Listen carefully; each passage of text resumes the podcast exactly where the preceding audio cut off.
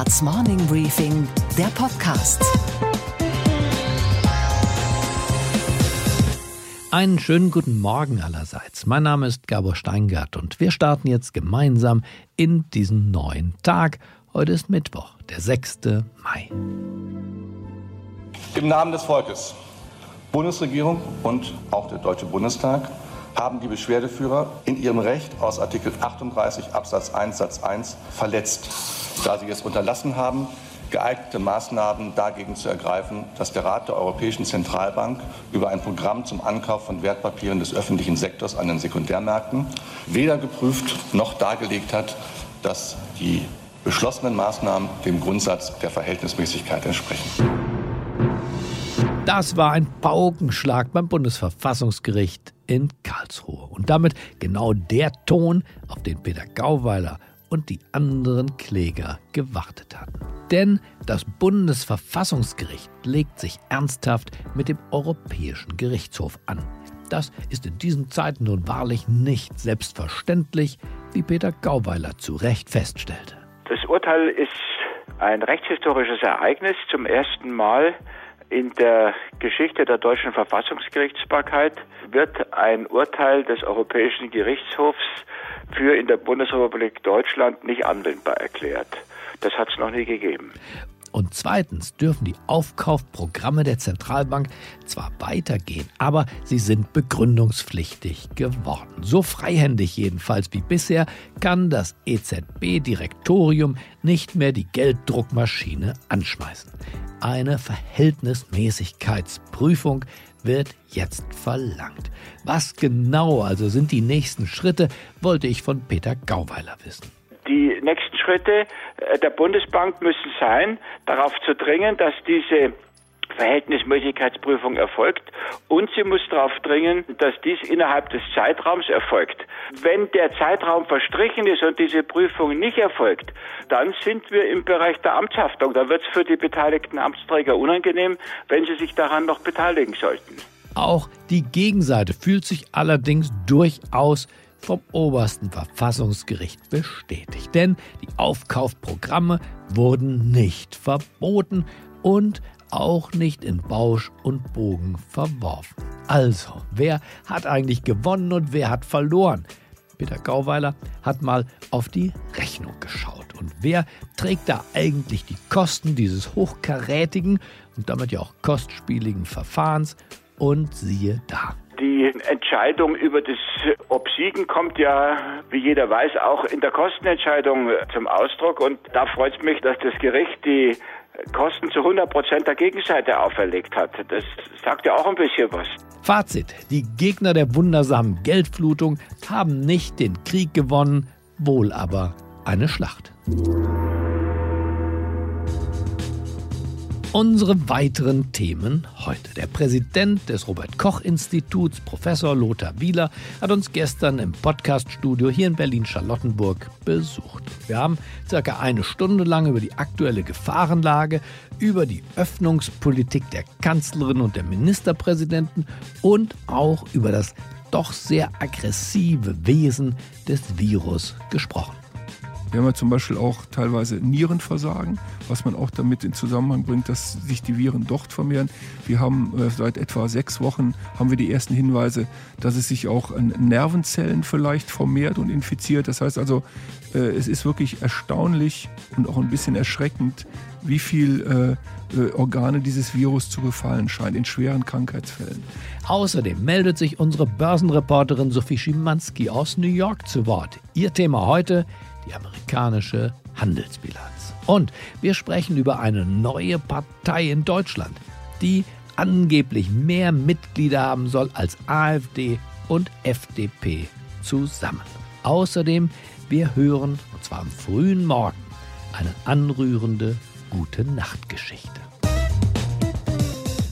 Wer das Coronavirus erforschen, verstehen und vor allem erklären kann, dem gehört aktuell alle Aufmerksamkeit der Bürgerinnen und Bürger und auch die der Kanzlerin. Die Gesichter dieser Krise stammen aus Forschungslaboren und Kliniken des Landes.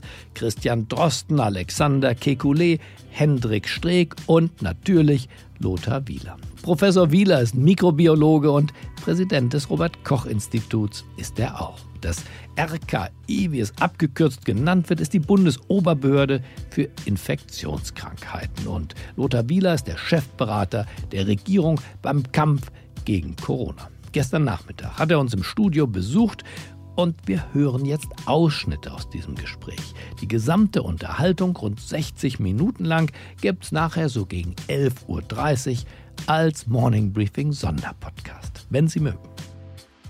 Ich begrüße ganz herzlich Professor Wieler hier bei uns im Podcast-Studio.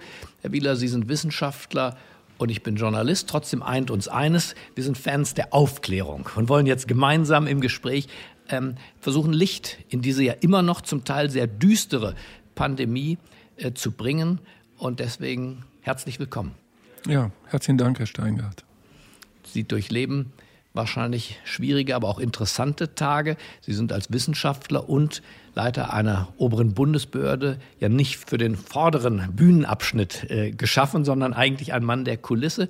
Wie empfinden Sie die Veränderung Ihres Lebens seither? Nun ja, es ist ein sehr intensives Leben geworden mit sieben Tage, Wochen, seit nun inzwischen drei Monaten. Es ist eine Zeit, die äh, mich und mein Institut enorm fordert. Das ist gar keine Frage. Äh, wir sind in einem Krisenmodus letztlich seit dem 27. Januar. Das waren die ersten Fälle in Deutschland, die aufgetreten sind. Seitdem haben wir eben ein Krisenzentrum, das ähm, kontinuierlich in zwei Schichten arbeitet. Und eigentlich gibt es immer noch so viele Fragen, dass wir jeden Tag neue Antworten suchen. Aber Sie wollten ja Chef des Robert Koch Instituts werden. Heute sind Sie vielleicht sogar bekannter als Robert Koch in seiner Zeit selber äh, in der Bevölkerung, vermute ich. Aber genießen Sie es oder ist das nur eine Belastung? Nein, das ist keine Belastung, ist auch kein Genuss, sondern ist ja einfach äh, die Aufgabe, die ich mir gestellt habe. Also damals, als ich mich beworben habe um diesen Posten, ähm, da war ja klar, was das für eine äh, Position ist. Es war klar, dass eine Position ist, in der man wirklich wissenschaftlich fundiert arbeitet. Und äh, das, das muss ich vielleicht auch mal sagen, der Anspruch an Evidenz, also an, an möglichst viel Wissen, das in eine Empfehlung reingeht, ist natürlich an so einer Institution sehr, sehr hoch. Er ist deutlich höher als an einer Universität, wo wir auch forschen und, und wissenschaftlich publizieren. Aber natürlich sind die wissenschaftlichen Ergebnisse häufiger vorläufig und daraus folgt nicht sofort eine Empfehlung, die dann zum Beispiel für Ärzte in Deutschland äh, eine wichtige Handreichung ist oder so. Daraus folgen natürlich auch Irrtümer, dass man sich korrigieren muss. Ja, das ist, äh, das ist auch klar. Da gibt es verschiedene Grade von Evidenz, wie wir das beschreiben, aber die werden auch in den Empfehlungen in der Regel beschrieben. Jetzt in dieser schnellen Situation, wo wir so kurzfristig agieren müssen, ist das natürlich nicht immer möglich. Da ist es nach bestem Wissen natürlich nach wie vor. Zuletzt stand Professor Wieler auch viel in der Kritik. Nicht zuletzt, weil er in manchen Punkten seine Meinung geändert hat über die Zeit. Am 22. Januar jedenfalls sagte er, Insgesamt gehen wir davon aus, dass sich das Virus nicht sehr stark auf der Welt ausbreitet. Später dann räumte er ein, wir alle sind in einer Krise, die ein Ausmaß hat, das ich mir selber nie hätte vorstellen können. Und wir tun alle so gut wie möglich, dass wir diese Krise so gut wie möglich meistern. Der große Ökonom John Maynard Keynes pflegte in solchen Situationen zu sagen, ändern sich die Fakten, ändere ich meine Meinung. Aber was sagt der RKI-Präsident? Was waren denn Fehler, die Sie in Ihrer eigenen Wahrnehmung gemacht haben? In der Öffentlichkeit werden über mehrere gesprochen, äh, was nicht anders äh, sein kann in einer solchen Situation. Ich will das gar nicht so anklagend sagen, aber was wäre aus Ihrer Sicht ein Fehler gewesen, wo Sie gesagt haben, Mensch, äh, Lothar, äh, da bist du übers Ziel hinausgeschossen. Da hast du auf ungesicherter Erkenntnis eine Sicherheit verbreitet, die zu diesem Zeitpunkt keine Sicherheit war. Also darüber mache ich mir tatsächlich jeden Tag Gedanken. Ja? Das heißt also dieses Hinterfragen. Bislang habe ich nichts erkannt, wo wir richtig große Fehler gemacht haben. Was sich geändert hat, das ist der Wissensstand über dieses Virus. Dadurch hat man natürlich seine Ansichten hier und dort ändern müssen. Ich, ich nenne Ihnen ein paar Beispiele. Mhm. Das Virus kennen wir seit dem 7. Januar. Das sind also gerade mal vier Monate. Mhm.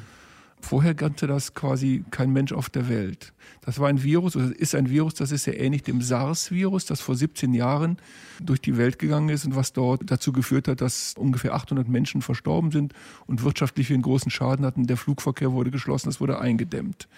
Und ähm, dieses Virus ist verwandt mit ihm. Das, seit 7. Januar wussten wir, dass es ein verwandtes Virus ist. Dann, wenn man über das Virus nicht mehr weiß, als dass es ähnlich ist einem anderen, das man ein wenig kennt, ja. dann macht man natürlich Parallelen damit. Dann wurde herausgefunden, dass das Virus aber eine ganz entscheidende Änderung hat gegenüber diesem SARS-Virus. Und zwar vermehrt es sich sehr, sehr massiv in den oberen Atemwegen und im Hals-Nasen-Rachenraum. Das ist insofern ein, ein riesiger Unterschied für die Übertragung weil offensichtlich das so stark sich dort vermehrt, dass man also durch Sprechen, Niesen, Husten viel mehr ansteckend ist, als das beim SARS-Virus der Fall war. Das ist für die Infektionsepidemiologie ein völlig neues Spiel. Das heißt, ab dem Moment wussten wir, oha, dieses Virus überträgt sich ganz offensichtlich deutlich leichter als das SARS-Coronavirus, das originäre. Und der neue Vergleichsmaßstab war dann die Wintergrippe. Ja, das, das würde ich so nicht sagen. Wir haben es immer verglichen mit der Grippe, nicht in dem Sinne, dass wir es genauso harmlos oder genauso schwer sehen, sondern einfach von der Übertragungswegen. Ist ja auch eine Atemwegsinfektion. Mhm. Ja. Aber Sie haben es doch mit der Wintergrippe, mit einer schweren Wintergrippe in den Auswirkungen zunächst verglichen und ja. auch gesagt, dass weltweit große Auswirkungen nicht zu erwarten seien. Nee, ich habe anfangs gesagt, dass es äh, eine Auswirkung hat wie eine schwere Grippe und ich habe auch gesagt in meinem ersten offiziellen Statement, ich glaube, das war ähm, am 27.02., wo ich zum ersten Mal das Pressebriefing hatte, dass es bis zu zehnmal tödlicher verlaufen könnte als das Grippevirus. Ja, das heißt also, die, mhm. die Grippe äh, eben, die verläuft ja in Wellen. Ja. Und wir haben teilweise sehr, sehr geringe Wellen, äh, Krankheitslagen in Deutschland. Wir haben teilweise sehr starke Grippewellen. Mit, Mit über 20.000 Toten. Ja, wir hatten also vor zwei Jahren über 20.000. Das ist eine schwere Grippewelle. Noch hätten Sie ja sogar recht mit dem, was heute als verharmlosend gilt. Wir liegen ja mit 6.000, 7.000 Toten deutlich unter der schweren Wintergrippe. Ja, aber das ist, das ist einer der Punkte, die nicht so leicht zu erklären sind. Also Meldefälle. Also es ist wirklich schwer zu erklären. Wir haben Meldefälle. Ja. Dieses Jahr haben wir rund 411 Tote, glaube ich, gehabt bei der Grippe. Offizielle Meldefälle. Ja. Aber es gibt eine Übersterblichkeit, die errechnet man immer erst viele Monate später. Das werden also deutlich mehr. Übersterblichkeit sein. Wieler sind die Toten, die sozusagen statistisch Exakt. auffällig sind, weil sie über, der, über dem Durchschnitt liegen. Ja, genau. Das heißt also, das kann man immer erst später errechnen.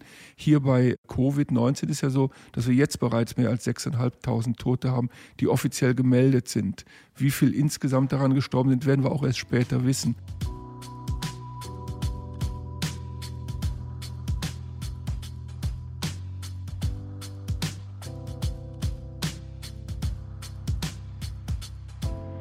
Was war mit der Maskenpflicht, damit wir das auch behandelt haben? Erst dieses Maske bringt nichts. Die war auch Klammer auf, nicht verfügbar zu diesem Zeitpunkt. Jetzt ist sie verfügbar, jetzt müssen wir sie alle tragen. Was ist äh, Ihre heutige gefestigte Meinung? Ja, das ist ein guter Punkt. Das, da, ähm, das, das war gerade diese Erklärung. Also wir hatten ähm, zunächst einmal plötzlich erfahren, dass diese Viren sich im Nasenrachenraum stärker vermehren. Das heißt, dass sie leichter andere Personen anstecken können.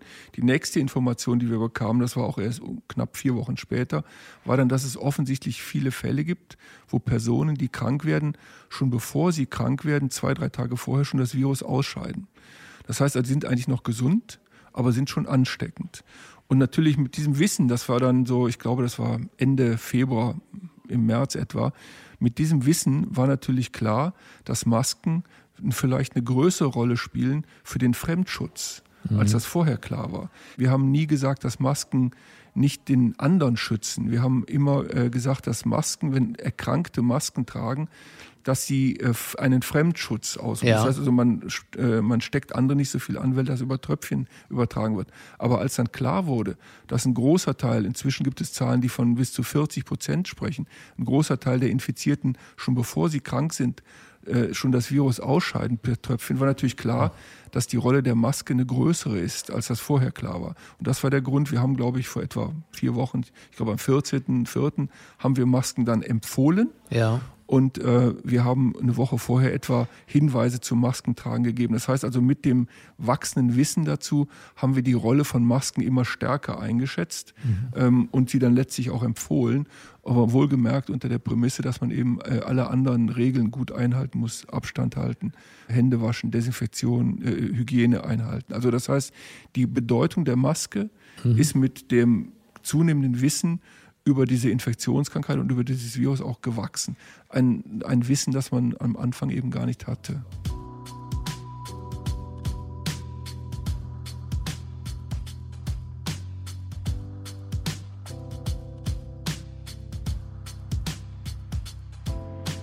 Wird es denn irgendwann ganz ausgerottet sein? Das ist nicht vorstellbar, weil es ein Virus ist, das leider äh, auch eine Zoonose ist. Das Virus ist ja ursprünglich, vermutet man, aus irgendeinem Tier, wahrscheinlich aus einer Fledermaus, auf den Menschen übergegangen.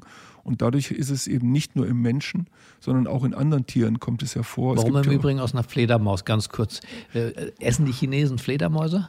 Na, ähm, Eigentlich doch nicht. Nee, aber äh, natürlich gibt es Zwischenwirte. Also man kann zum Beispiel eine Fledermaus wird vielleicht von einem anderen Tier gefressen und dann okay. wird dieses äh, verspeist. Aber über Fledermäuse gibt es eben auch Berichte, äh, dass man zum Beispiel den Kot von Fledermäusen in solchen Fledermaushöhlen einatmet und dann okay. in dem Staub könnte zum Beispiel das Virus drin sein. Also es gibt verschiedene Theorien. Aber ich hatte Sie unterbrochen. Sie wollten gerade erklären, dass das Virus wahrscheinlich nicht ausrottbar ist. Ja, es ist ein Erreger, der von Tier auf Menschen übergeht. Ja. Und das Problem ist, sie können also quasi einen Erreger nur ausrotten, wenn er wirklich nur bei einer Spezies vorkommt. Das hat man geschafft mit der Rinderpest, mhm. das hat man ja geschafft mit den Pocken beim Menschen, weil ja. diese Pocken sind wirklich nur beim Menschen vorkommend. Das heißt, dann können sie ihn mit einer Impfung ausrotten.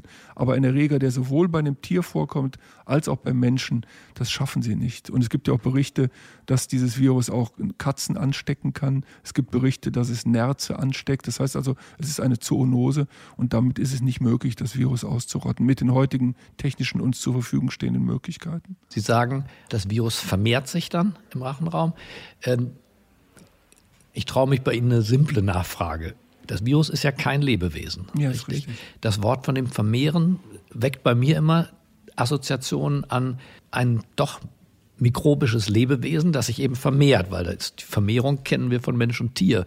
Erklären Sie nochmal, was ist dann ein Virus und wie vermehrt sich ein Nicht-Lebewesen eigentlich? Denn ja. ein Buch, ein Blatt Papier, eine Tasse vermehren sich ja auch nicht. Ja, also diese Viren haben eben Erbgut, das heißt, sie bestehen aus einer bestimmten Proteinhülle, sie haben eine Art Mantel, eine Proteinhülle herum. Mhm. Und in dieser Proteinhülle befindet sich das Erbgut.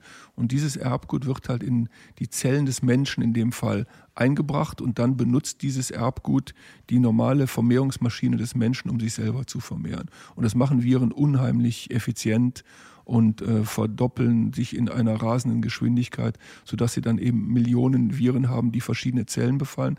Dann werden die Zellen zerstört dann wird das durch Virus. Durch die Antikörper. Nee, die werden zerstört durch das Virus und dann befällt das Virus die nächsten, die Nachbarzellen. Das, mhm. so, so, so, formieren sich Viren. Das heißt also, die Viren sind, manche bezeichnen sie auch als Lebewesen. Ich als Mikrobiologe kann sie natürlich nicht als Lebewesen bezeichnen, weil sie brauchen einen anderen Organismus, um sich zu vermehren. Sie können sich nicht Fall alleine bewegen. Nein, das können sie nicht. Nein. Das können sie nicht. Nein. Und sie können sich dann im ganzen Körper ausbreiten oder bleiben sie im Rachenraum und im, im, in den Atemwegen? Naja, das ist auch eine Frage, die äh, zunehmend äh, diskutiert wird. Also früher zu Beginn haben äh, die Mehrheit der Leute, der Wissenschaftler gedacht, dass eine reine lokale Infektion ist, also Atemwege und ja. Lunge. Und inzwischen äh, scheint es aber so zu sein, dass das Virus auch sich in anderen Körperteilen findet. Wir haben ja zum Beispiel auch teilweise Nierenversagen, was man auch damit in Zusammenhang bringt, dass sich die Viren dort vermehren. Wir haben äh, seit etwa sechs Wochen haben wir die ersten Hinweise, dass es sich auch an Nervenzellen vielleicht vermehrt und infiziert. Das heißt also, äh, es ist wirklich erstaunlich und auch ein bisschen erschreckend, wie viel äh, äh, Organe dieses Virus zu befallen scheint in schweren Krankheitsfällen.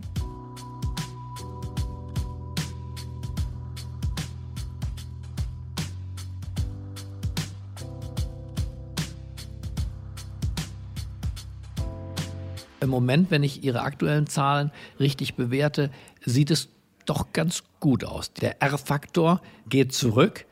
Ähm, die Intensivbetten sind zu weiten Teilen leer in Deutschland. Das heißt, darf man schon eine Prognose wagen? Sind wir über den Berg? Naja, also ähm, wir haben diesen ersten Berg. Wir sprechen da manchmal von der ersten Welle. Ja. Den haben wir ganz offensichtlich gut in den Griff bekommen. äh, durch die Maßnahmen, die wir eingeleitet haben. Ne? Wir dürfen aber eben nicht davon ausgehen, dass das einfach so bleibt, sondern dieses Virus ist ja noch da. Wir dürfen dem Virus also nicht die Gelegenheit geben, wieder äh, zu viele Infektionen hervorzurufen. Das ist, das ist so, ja. Das heißt also, wir müssen nach wie vor ähm, sehr, sehr wachsam sein und diese, diese neue Normalität oder diesen neuen Alltag, äh, von dem man immer wieder spricht, da bin ich sehr überzeugt, dass wir den noch viele Monate leben müssen. Diese Abstandregeln. Abstand ist wirklich der neue Alltag. Ich denke, das ist eine ganz gute Begrifflichkeit, dass wir damit noch länger leben müssen, äh, bis wir bessere Medikamente haben und bis wir auch vielleicht einen Impfstoff haben. Äh, bis dahin werden wir eine etwas andere Umgangsform haben. Da bin ich sehr, sehr sicher. Das heißt aber, bevor uns die Pharmaindustrie rettet mit einem Impfstoff, wird die Eigenverantwortung, ein ja. Stichwort, das ja im politischen Raum nicht so wahnsinnig beliebt ist, weil man damit dem Bürger ja sagt, kümmere dich auch um dich selber. Aber Eigenverantwortung müsste man, wenn wir ehrlich miteinander sind, hier einen höheren Stellenwert wahrscheinlich bekommen bei der Pandemiebekämpfung, oder? Wir haben ja unter anderem äh, auch Mobilitätsdaten anhand von aggregierten, anonymisierten äh, Handydaten erfasst und ausgewertet. Wenn Sie das schauen, äh, wie die deutsche Bevölkerung mit diesem Virus umgegangen ist, dann habe ich schon das Gefühl, dass die eine hohe Eigenverantwortung gezeigt haben. Also ich habe auch, mhm. ich, also ich hoffe, dass die Mehrheit der Politiker äh, äh auch so denkt, dass die Menschen eine hohe Eigenverantwortung haben. Aber Sie sagen haben. ja, es muss dabei auch bleiben. Ja, exakt. Ne? Die Lernkurve darf nicht äh, abfallen wieder. Ja, also Wiedereröffnung der Volkswirtschaft bedeutet nicht Rückfall in schlechte Hygienegewohnheiten. Nee, nee, nee, im Gegenteil. Im Gegenteil. Ja, klar. Denn sonst, äh, die Rede ist von einer zweiten Welle. Die Zahlen, die Sie mitgebracht haben, gibt es eine zweite Welle, die sich aus Ihren Zahlen ablesen lässt? Nein, momentan natürlich nicht. Das ist eine Erwartung, die die Mehrheit der Wissenschaftler, die sich mit diesem Thema befasst, einfach hat, dass eine zweite Welle kommt. Und das werden wir sehen, ob sie kommt, wann sie kommt. Aber die Mehrheit der äh, Kolleginnen und Kollegen ist davon überzeugt, dass sie kommen wird. Ja.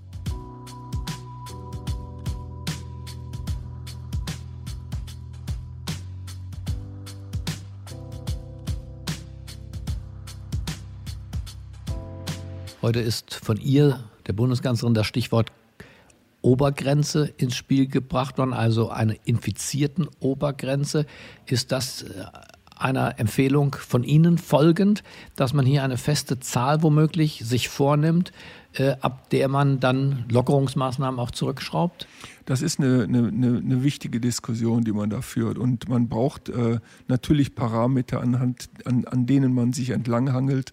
Und diese Parameter sind teilweise von Region und Region unterschiedlich zu handhaben. Aber wir brauchen natürlich Signale. Darum haben wir diese verschiedenen Indikatoren mhm. äh, auch vorgeschlagen. Diese Indikatoren habe ich auch äh, nach meinem jetzigen Wissensstand, werden die auch alle genutzt. Und dann auf lokaler Ebene wird entschieden, wann man vielleicht wieder Maßnahmen anfährt und wann man stärker interveniert. Das ist ein wichtiger Aspekt, ja. Aber eine feste Obergrenze? Das ist ein, ein, ein schwieriges Thema, das wahrscheinlich kommen wird. Das, Aber Sie sind kein Fan davon. Es ist nicht trivial. Es ist nicht trivial, weil eben die, die, Gele also die, ähm, die, die Voraussetzungen in den verschiedenen Regionen sind unterschiedlich. Äh, das wird man sehen, ob das dann eine äh, ne, ne gute gut umzusetzen sein wird. Da haben wir aber noch nicht genug Erfahrung. Wir werden das lernen in der Zeit, wie sich das bewährt. Und wie gesagt, um 11.30 Uhr das ganze Gespräch mit dem Präsidenten des Robert Koch Instituts. Unaufgeregt, klar, ehrlich, auch da, wo es weh tut. Ein Studium Generale in Corona-Wissenschaften. Und was war heute Nacht an der Wall Street los? Und damit schalten wir wieder nach New York zu unserer Börsenreporterin Sophie Schimanski. Einen wunderschönen guten Morgen. Hallo Sophie. Guten Morgen aus New York. Sophie, lass uns auf die aktuellen Unternehmenszahlen von Disney schauen. Sie sind ja gestern Abend veröffentlicht worden und da interessiert man sich ja vor allem, wie dieser neue Streamingdienst Disney Plus sich entwickelt hat. Und? Ja, und vor allem war es der absolute Lichtblick bei diesen Ergebnissen. Das Unternehmen hat Ende März 33,5 Millionen bezahlte Abonnenten für den neuen Streamingdienst gehabt und dann schoss die Zahl nochmal nach oben, dank der Tatsache, dass wir alle gezwungenermaßen gerade zu Couch Potatoes geworden sind. Anfang April gab das Unternehmen dann schon an 50 Millionen bezahlte Abonnenten überschritten zu haben. Besonders hart getroffen hat es natürlich die Themenparks, die sind ja größtenteils auch geschlossen worden.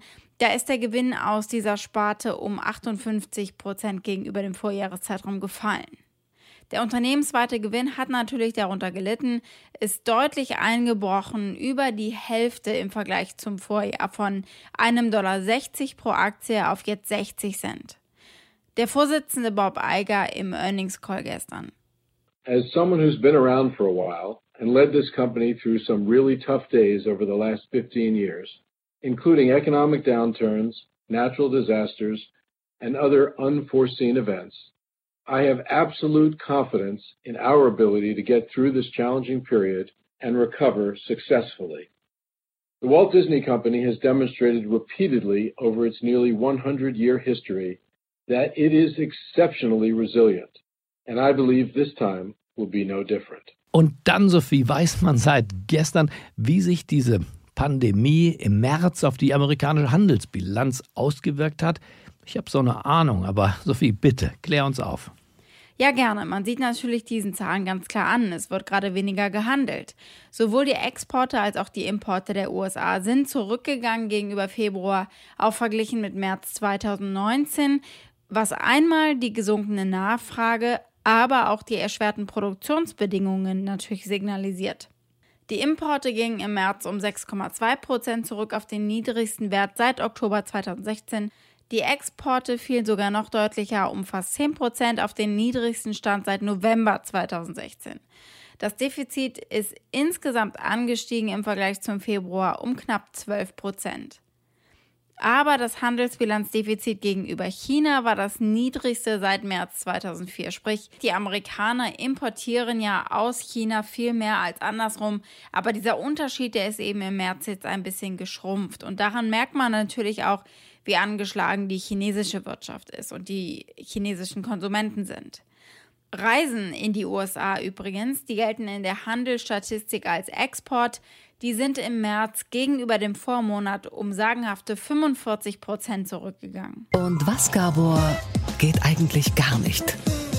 Dass viele sich wundern, dass in diesen Zeiten eine neue Partei sich gegründet hat. Mich wundert's nicht, denn die Opposition ist doch in den letzten Wochen fast in Schockstarre verfallen. Man hatte den Eindruck, dass der verbleibende Rest der oppositionellen Bewegungsfreiheit gerade noch für ein Abnicken des Regierungskurses gereicht hat. Daher ist es die gerechte Strafe, dass eine Gruppierung mit dem Namen Widerstand 2020 jetzt Parteienstatus erlangt hat. Nach eigenen Angaben hat diese neue Gruppierung bereits über 100.000 Mitglieder eingesammelt und wäre damit dann größer als FDP und AfD zusammen, die jetzt natürlich mächtig in Sorge sind. Selber schuld. Okay, Gabor. Und was hat dich heute Morgen wirklich überrascht? They call him Flipper, Flipper, faster than lightning. No one you see is smarter than he. Dass die Delfine zurück sind im Bosporus. Wegen der Corona-Pandemie gibt es nämlich weniger Schiffsverkehr in der Meeresenge und die Bewohner von Istanbul erfreuen sich einer freien Aussicht auf die großen, schönen Tümmler. Diese Tiere passen zu einem bewegenden Internetvideo, das zurzeit über WhatsApp große Verbreitung findet. Dieses Video zeigt einen jungen Vater, der seinem Sohn eine gute Nachtgeschichte erzählen möchte die Lieblingsgeschichte des Kindes. Es ist die Geschichte von einem unheimlichen Virus, das die Welt befällt. Der Vater beginnt zu erzählen und er schildert die Welt, wie sie vorher war. It was a world of waste and wonder, of poverty and plenty, back before we understood why hindsight's 2020. We'd always had our wants, but now it got so quick. You could have anything you dreamed of in a day, and with a click. And every day the skies grew thicker, till you couldn't see the stars. So we flew in planes to find them, while down below we filled our cars. We filled the sea with plastic, because our waste was never capped. Until each day when you went fishing, you'd pull them out, already wrapped. Hektik, Kommerz, Familien, die das Miteinanderreden verlernt haben. Und die Umwelt wird immer schmutziger. But then in 2020, a new virus came our way. The governments reacted and told us all to hide away. But while we all were hidden, amidst the fear and all the while, the people dusted off their instincts. They remembered how to smile. And with the skies less full of voyagers, the earth began to breathe, and the beaches bore new wildlife that scuttled off into the seas. Some people started dancing, some were singing, some were baking. We'd grown so used to bad news, but some good news was in the making. Die Menschen haben sich daran erinnert, wieder zu lachen. Und wer wollte und konnte, der hat in dieser sehr besonderen Zeit tanzen gelernt oder singen oder backen. Und die Erde hat sich erholt und wieder zu atmen begonnen. Und der Junge hatte schließlich nur noch eine Frage. Warum, Daddy, brauchte die Menschheit ein Virus, um wieder zueinander zu finden? But why did it take a virus to bring the people back together? Well, sometimes you've got to get sick, my boy, before you start feeling better. Now lie down and dream of tomorrow and all the things that we can do. And who knows, if you dream hard enough, maybe some of them will come true. Ich wünsche Ihnen einen guten, einen nachdenklichen Start in diesen neuen Tag. Bleiben Sie mir gewogen. Es grüßt Sie auf das Herzlichste, Ihr Gabor Steingart.